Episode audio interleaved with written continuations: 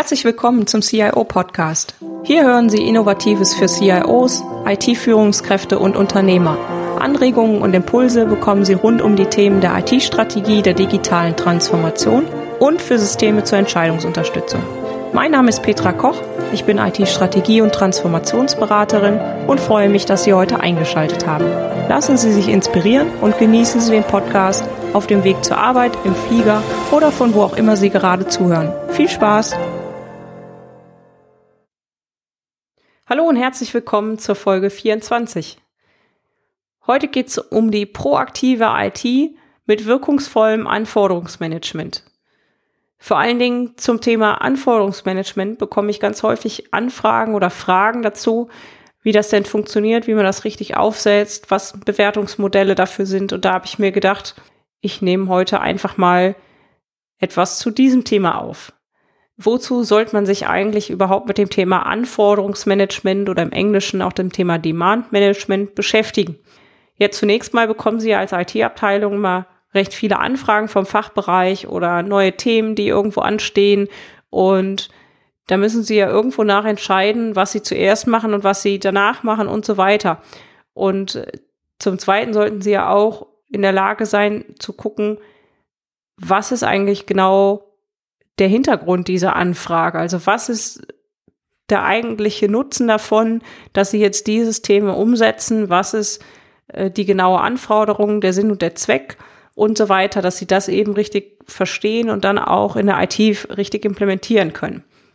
Und jetzt ist es ja häufig so, dass man sich erstmal entspannt zurücklehnt und wartet, bis der Fachbereich kommt und im Zweifelsfall die IT irgendwie einbindet oder durch irgendwelche Einkaufsprozesse die IT dann letztendlich irgendwann eingebunden werden muss. Und dann wird man mal aktiv. Und meine Vorstellung ist eigentlich so, dass sie sagen, ich möchte eigentlich eine proaktive IT. Das heißt, ich möchte eigentlich selber schon mal den Impuls setzen, beim Fachbereich auch zu überlegen, wie sieht es denn aus? Was wollen wir denn an neuen Themen dieses Jahr umsetzen oder vielleicht in quartalsweise Gespräche mit dem Fachbereichen führen, mit den jeweiligen Ansprechpartnern und schauen, was denn da sich abzeichnet an Themen und wie man damit eben umgehen kann und was sich da für mögliche Potenziale für die IT daraus ergeben oder eben halt auch an Projektmöglichkeiten und dass sie so schon mal rechtzeitig die Lösungen evaluieren können. Und das ist aus meiner Sicht der Sinn und Zweck eines Anforderungsmanagements, dass sie aus der reaktiven Welt etwas rauskommen in eine proaktive Welt, also dass sie selber sozusagen am Schiffsruder stehen und ihr Schiff dann auch steuern können und dabei hilft eben ein Anforderungsmanagement, weil sie ja dann wissen, was für Themen zumindest jetzt mal kurzfristig und mittelfristig bei ihrer IT dann auch auflaufen und die Mitarbeiter dann auch an, an Themen stemmen müssen. Was gehört jetzt aus meiner Sicht zum guten Anforderungsmanagement? Erstmal, dass sie ein grobes Prozessmodell haben, also ein Anforderungsprozessmodell und ähm, wissen, wie sieht denn eigentlich so ein Anforderungsprozess aus, jetzt mal so rein idealtypisch und der zweite Punkt ist das Thema Demand Governance, also Steuerung und Rollenmodell. Wer ist für was zuständig? Wie können Sie das abbilden? Das sollten Sie auch aus meiner Sicht festlegen. Der dritte Punkt wäre das Thema Einordnung der Anforderungen, also wie bewerte ich diese Anforderungen, die ich dann mit dem Fachbereich diskutiere oder andersrum. Ich kann ja auch aus der IT Anforderungen haben. Wie gehe ich damit um, dass die nicht immer unter den Tisch fallen? Ja, also das ist auch etwas, das hört man auch häufig in IT-Abteilungen, dass sie sagen, ja, wir haben so viel zu tun mit den Fachbereichsanforderungen. Wir kommen gar nicht mehr dazu, irgendwelche wichtigen Serverumstellungen zu machen oder irgendwelche wichtigen Sicherheitsthemen anzugehen und so weiter. Ja, weil diese Anforderungen einfach keine Priorität haben. Und dass sie da ein Bewertungsmodell entwickeln vielleicht, wie sie dann auch eine faire Abwägung machen oder auch eine sinnvolle Abwägung fürs Unternehmen, was für Anforderungen denn durchgehen müssen, vielleicht auch, weil sie einfach erforderlich sind aus äh, sicherheitstechnischen Gründen oder sonstigen regulatorischen Rahmenbedingungen, kann es ja schon mal geben, dass sie diese einfach dann direkt schneller umsetzen müssen und nicht erst auf den letzten Drücker umsetzen können und dann eben bestimmte andere Anforderungen auch dagegen gewertet werden. Der vierte Punkt, dass Sie sich überlegen, mit welchen Werkzeugen und Bausteinen möchte ich dann eigentlich mein Demand Management, also mein Anforderungsmanagement steuern. Bestimmte Tools und Hilfsmittel können da ganz wertvoll sein. Und dann, dass Sie sich auch überlegen, wie kann ich eigentlich den Anforderungsmanagement-Stand reporten. Also was kann ich jetzt eigentlich daraus ziehen, dass ich das jetzt mit dem Prozess mache? Das heißt, Sie könnten eigentlich ein Reporting haben, wo die Anzahl Ihrer Anforderungen drin ist, wo bestimmte Bewertungskriterien angezeigt werden, dass Sie sehen, wie viele von den Anforderungen sind momentan in Bearbeitung, welche sind noch auf der Warteposition, in welchem Stadion ist quasi diese Anfrage oder diese Anforderung. Da gehe ich gleich nochmal im Prozessmodell genauer drauf ein. Und dass Sie dann im sechsten Schritt eben überlegen, wie kann ich jetzt diese Anforderung umsetzen mit der Roadmap und einem, einem Konzept, wie Sie dieses Thema dann auch angehen und die Veränderung dann auch letztendlich implementieren und verankern in der Organisation. Also das sind so eigentlich die sechs groben Oberpunkte, nach denen man aus meiner Sicht ein Anforderungsmanagement professionell gestalten kann und vor allen Dingen auch proaktiv gestalten kann. Also, dass sie da einfach selber ein Stück weit in die handelnde Position kommen und nicht immer nur getrieben sind vom Fachbereich, der jetzt irgendwie vor ihrer Tür steht und sagt, ich hätte jetzt aber noch ganz dringend hier dieses und jenes Thema. Ja. Und der erste Schritt ist, wie gesagt, dieses Prozessmodell, dass Sie sich mal Gedanken machen darüber, wie läuft das bei Ihnen heute ab? Ja, was, was sind standardmäßig Anforderungen, die so reinkommen und über welche Kanäle kommen die? Vielleicht haben Sie ja auch schon ein Ticket-Tool oder bestimmte andere Tools, wo Sie das schon drüber abfangen.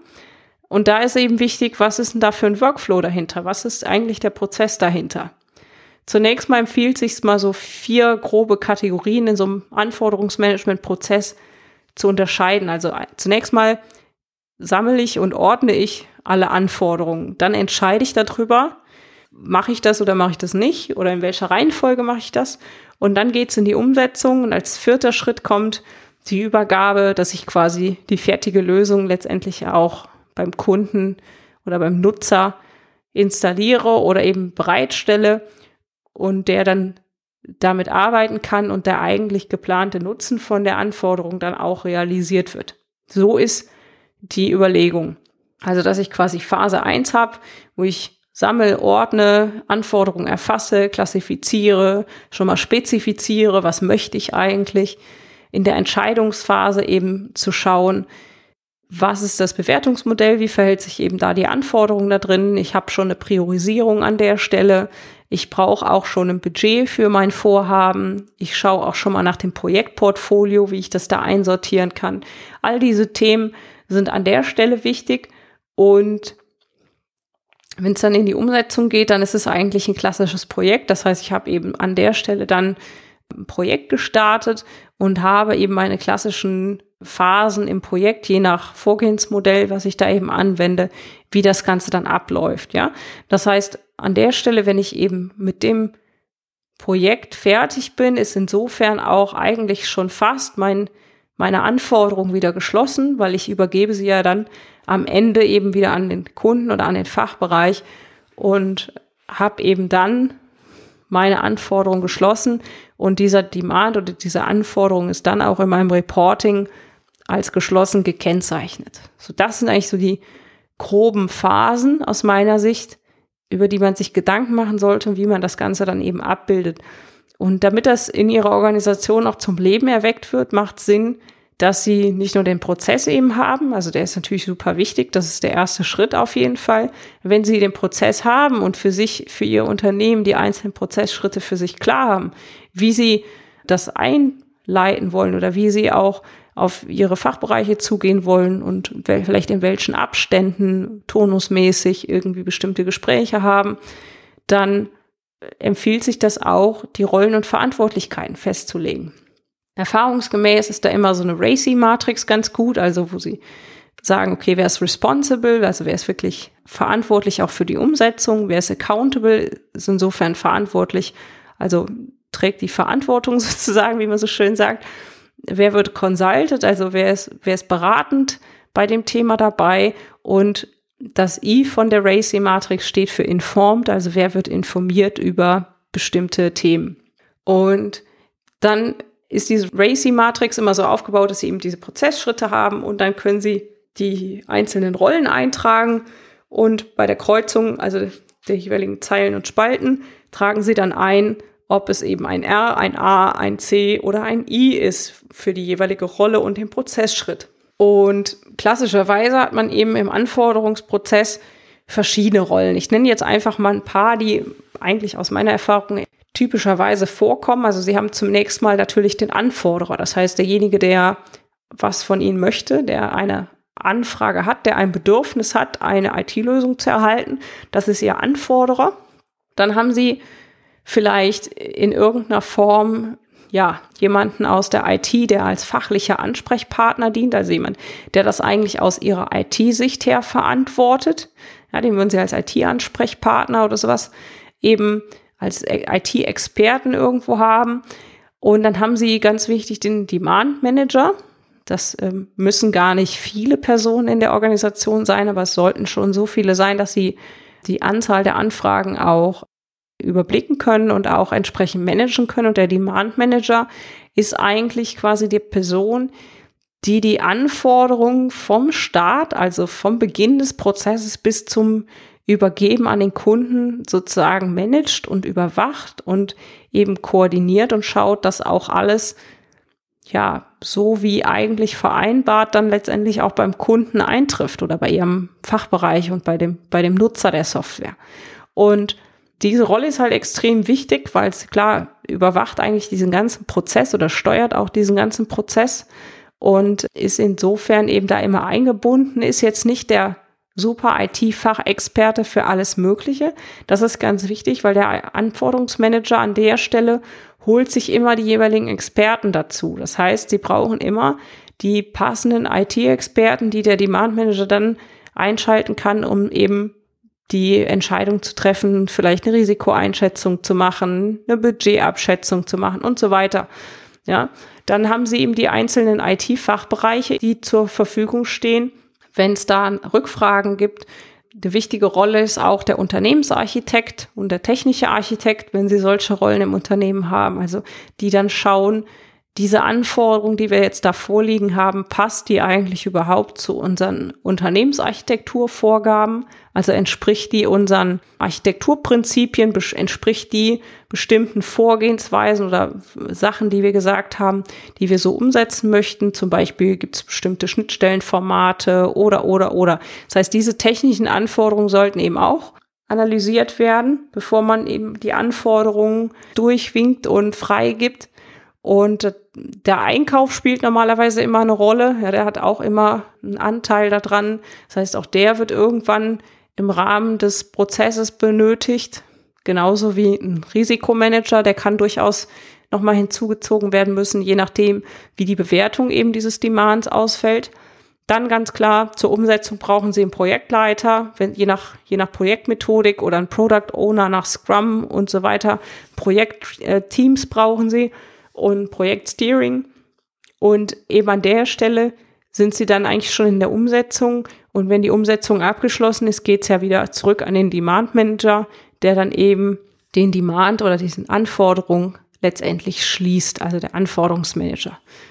Und ja, das habe ich schon gesagt, dass das Bewertungsmodell ist aus meiner Sicht total wichtig, einfach um die Anforderungen zu klassifizieren, um zu überlegen, habe ich eine lokale Anforderung, die nur einen Bereich meines Unternehmens betrifft? Habe ich eine globale Anforderung? Also hat das Auswirkungen auf wirklich das ganze Unternehmen, ähm, auf die globale Organisation? Ist es eine fachliche Anforderung? Ist es eine IT-Anforderung? Hat die eine strategische Auswirkung und so weiter? Oder ist es eine strategisch motivierte Anforderung? Und dass sie das alles bewerten und eben, ja, wie gesagt, eine faire Bewertung haben, also dass wirklich auch die Demands durchkommen, die dem Unternehmen am meisten nützen. Ja, also nicht irgendwie so nach dem Motto, ah, die, hier ist irgendwie, ja, die mögen wir lieber als die und sondern so nach gut dünken, sondern eher schon nach wirklich harten Fakten und nach bestimmten Rahmenparametern, die sie eben für sich festgelegt haben für ihre Organisation. Ja, weil dann wird das Ganze auch einfach ein Stück weit transparenter und sie gewinnen auch an, ähm, an Vertrauen bei der Fachabteilung, weil die ganz genau wissen, okay, da kann ich jetzt was, was hingeben, da ist jemand, der bespricht das mit mir und ich bekomme dann auch letztendlich das, was ich, was ich möchte. Und durch das Proaktive erkennen sie viel, viel früher, wo dem Fachbereich eigentlich der Schuh drückt und worüber sie sich immer wieder Gedanken machen. Und sie können viel früher eben schauen, was sich da machen lässt und ob es da Möglichkeiten gibt. Und mit den Werkzeugen und Tools, die sie eben dann einsetzen können, haben sie ja die Möglichkeit, diesen ganzen Prozess eben zu begleiten und im Tool abzubilden, dass sie jederzeit sehen, in welchem Status befindet sich eben ihr Demand und dann über dieses Thema auch ein entsprechendes Reporting des Anforderungsmanagements zu machen. Also ist dann vielleicht auch ganz interessant zu sehen, okay, wie viele Anforderungen haben wir in Anführungsstrichen in der Pipeline, also stehen schon in der Warteposition und werden noch nicht angefangen, aber fangen vielleicht im nächsten Monat an. Welche sind gerade vielleicht schon vom Budget her freigegeben worden und so weiter, dass sie das eben als Vorstufe zu ihrem Projektmanagement schon haben und aus dem Anforderungsmanagement haben sie dann eben ja die Schnittstelle ins Projektportfolio-Management, wo sie dann eigentlich das gesamte Projektportfolio ja steuern, was sie in der Regel alle schon implementiert haben. Und das Anforderungsmanagement ist quasi nur der Zulieferer zum Projektportfolio-Management und orchestriert, wenn Sie so wollen, diese verschiedenen Einzelthemen halt als eine gesamte Kette über diesen gesamten Prozess. Dass Sie angefangen wirklich von der Idee beim Fachbereich, beim Anforderer bis hin wirklich nachher zur Übergabe. Alles, was dazwischen liegt, muss eigentlich koordiniert werden über den Anforderungsmanager und der hat diese Aufgabe, das alles zu managen. Und eben bei dem Reporting haben sie dann auch die Gelegenheit zu schauen, ist es denn noch so wie vereinbart?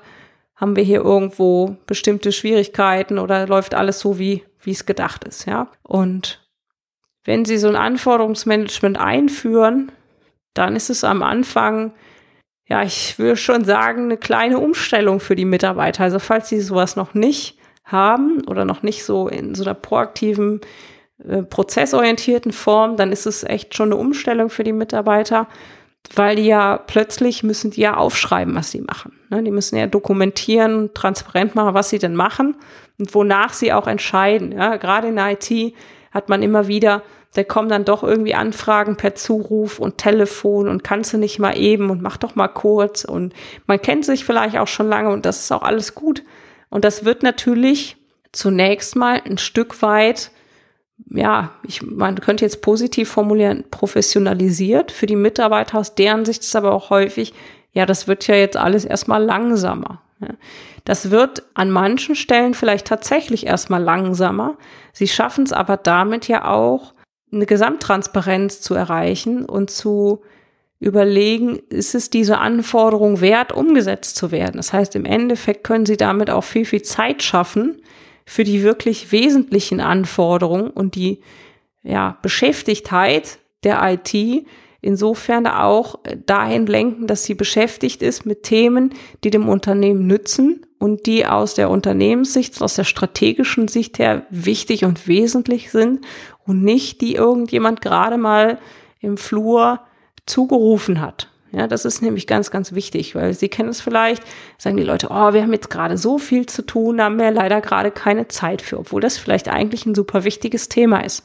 Und mit diesem Anforderungsmanagement haben Sie eben dieses Vehikel und dieses Tool und den Prozess, dass Sie in der Lage sind, eben diese Anforderungen transparent zu machen und zu schauen, welche sind fürs Unternehmen wichtig und die dann auch umzusetzen und eben nur noch diesen Kanal zu nutzen und damit eben auch zu schauen, wie viel Zeit verwenden Sie denn eigentlich wirklich für die einzelnen Tätigkeiten und für die einzelnen Anforderungen und ja, dann eben das auch erfolgreich umzusetzen. Und auch ganz wichtig, dieses Anforderungsmanagement zu haben, wenn Sie bestimmte Themen aus der Strategie heraus haben, aus Ihrer IT-Strategie, dass Sie die eben auch über diesen Anforderungsmanagement-Prozess eingeben können und die dann auch über das Bewertungsmodell bewertet werden und berücksichtigt werden, eben vielleicht dann mit entsprechenden Markern, strategisch relevant und so weiter. Und da gibt's die diversesten Möglichkeiten, wie man so ein Bewertungsmodell aufsetzen kann, nach Punktesystem und so weiter. Und dass sie dann auch diese, diese Anforderung da reinbringen und dann entsprechend auch planen mit Maßnahmen und ja, so ihre Projekte dann auch zu Ende bringen können. Gut, ja, dann würde ich sagen, sind wir für diese Folge auch schon wieder am Ende. Ich würde mich freuen über Ihr Feedback. haben Sie Anforderungsmanagement implementiert? Wie haben Sie es implementiert? Was sind so ja, Vor- und Nachteile, die Sie sehen? Was sind vielleicht Möglichkeiten, die Sie dann noch mit der Community teilen wollen, also mit anderen CIOs und IT-Managern? Sie können da gerne fleißig diskutieren. Diskutieren können Sie gerne auf der Homepage, die ich gleich nenne. Und da finden Sie auch alle Shownotes und Details über diese Podcast-Folge, genauso wie das Transkript und weiterführende Links. Also wenn Sie einen Kommentar oder Ihr Feedback dalassen möchten, würde ich mich freuen unter www.cio-podcast.de slash CIO024 können Sie das gerne machen. Vielen Dank fürs Zuhören und bis zum nächsten Mal. Herzlichen Dank fürs Zuhören. Sie hörten den CIO-Podcast mit Petra Koch. Wenn Ihnen der Podcast gefallen hat, freue ich mich über eine Bewertung bei iTunes. Sie helfen damit, den Podcast bekannter zu machen. Alle Shownotes zum Podcast finden Sie unter www.cio-podcast.de. Dankeschön und auf Wiederhören.